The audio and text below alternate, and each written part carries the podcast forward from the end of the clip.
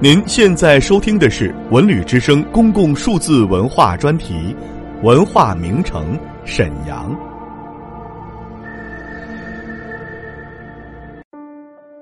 清代沈阳的经济和文化。清朝经济发达，人口大增，乾隆时期已达三亿，相对是粮食作物的产量需要更加提升。清朝采取开垦荒地、移民边区及推广新作物，以提高生产量。由于国内与国外的贸易提升，经济农业也相对发达。手工业方面，改工匠的徭役制为代税役制，产业以纺织和瓷器业为重。棉织业超越丝织业，瓷器以珐琅画在瓷胎上。江西景德镇为瓷器中心。清朝商业发达，分成十大商帮，其中晋商、徽商支配中国的金融业，闽商、潮商掌握海外贸易。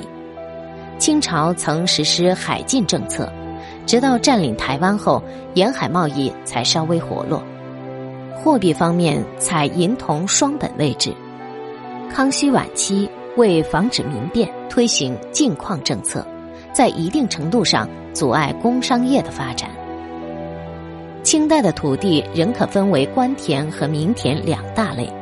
清朝入关后，一六四四年，顺治帝颁布圈地令，有主与无主地被满人圈占，统称官庄，大量农民不得不弃家逃亡，或者沦为新主人的奴仆。圈地主要执行三次，以北京附近的顺天、保定、永平、河间四府最为突出。直到一六八五年，康熙帝宣布废止而终。至于全国其他原明朝皇室或地主的土地，清廷称其为更名田，分配给无地农民使用，或是被新地主霸占。据统计，这种土地的总数。不下二十多万顷，清朝也拥有不少的屯田，屯区多在新疆等边疆地带。清帝推行了令民垦荒的政策。一六四四年，清朝迁都北京后，沈阳成为清朝陪都，政治地位有所下降。清廷又对东北实行封禁政策，一定程度上影响了沈阳经济文化的发展。但朝廷并未停止对沈阳城市的关注，历代皇帝在回沈阳祭祖的过程中，对城市建设都有所作为。其中较大规模的是康熙年间修筑了沈阳的外城，又称郭城或边城。郭城形状近似圆形，与原旧的方城同心，由此形成内方外圆的城市格局，与中国传统的天圆地方的理念相符合。沈阳城经清朝建都，后为陪都的发展过程，与中国传统都城发展过程一样，是缓慢而稳定的过程，体现了皇权至上的规划思想。直到清朝末年，外国势力的侵入彻底打破了这种稳定的发展倾向，城市形态在这个阶段发生了断裂与突变。清代中国封建文化走向鼎盛。其重要原因就是满族统治者为了取得军事斗争的胜利和征服，统治经济文化发达的广大中原地区，极其重视本民族的文化教育，尤其是以皇族为首的满族贵族教育。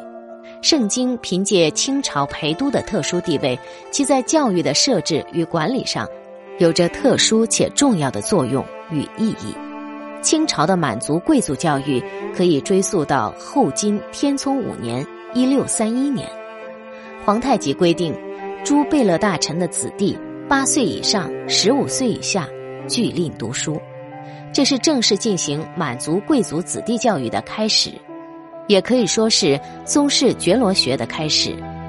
崇德年间，盛京成立学校，提供八旗满洲、蒙古、汉军子弟入学读书。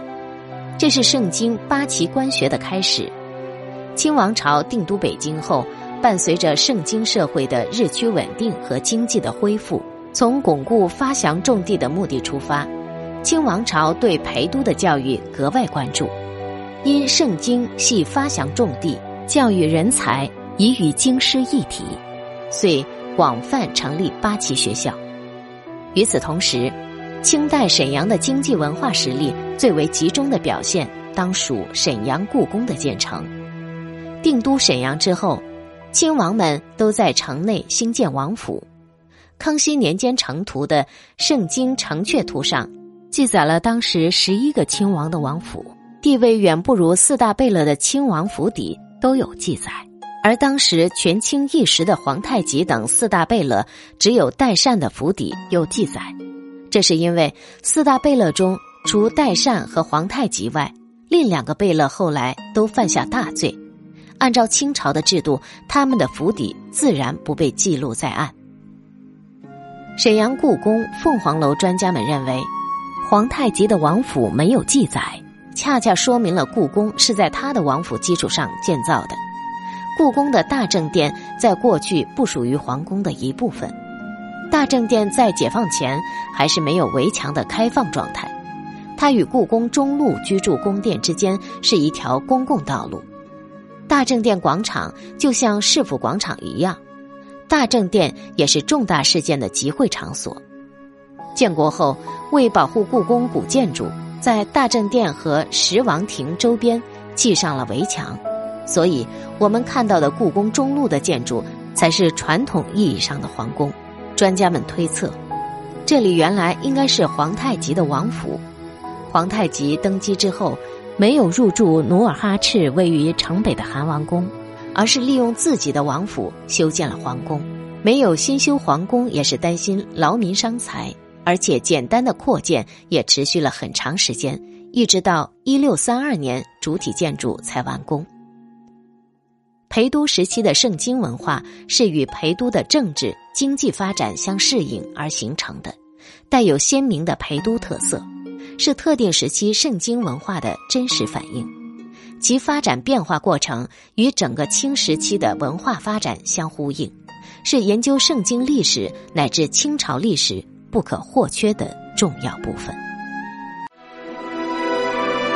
本节目由文化和旅游部全国公共文化发展中心与国家图书馆联合挥剑。